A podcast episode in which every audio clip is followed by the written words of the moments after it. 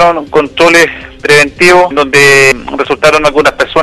detenidas por eh, conducir en estado de ebriedad, por mantener órdenes vigentes, por eh, distintos delitos y por conducir bajo la influencia del alcohol y eh, por conducción de sin licencia profesional. También se acusaron infracciones a raíz de fiscalizaciones como infracciones de alcoholes, infracciones al tránsito, infracciones municipales y infracciones también a locales comerciales que expenden bebida alcohólica. Un total de 81 más que se realizaron fueron alrededor de 800 controles y bueno, y ese es el resultado más menos de la ronda que se realizó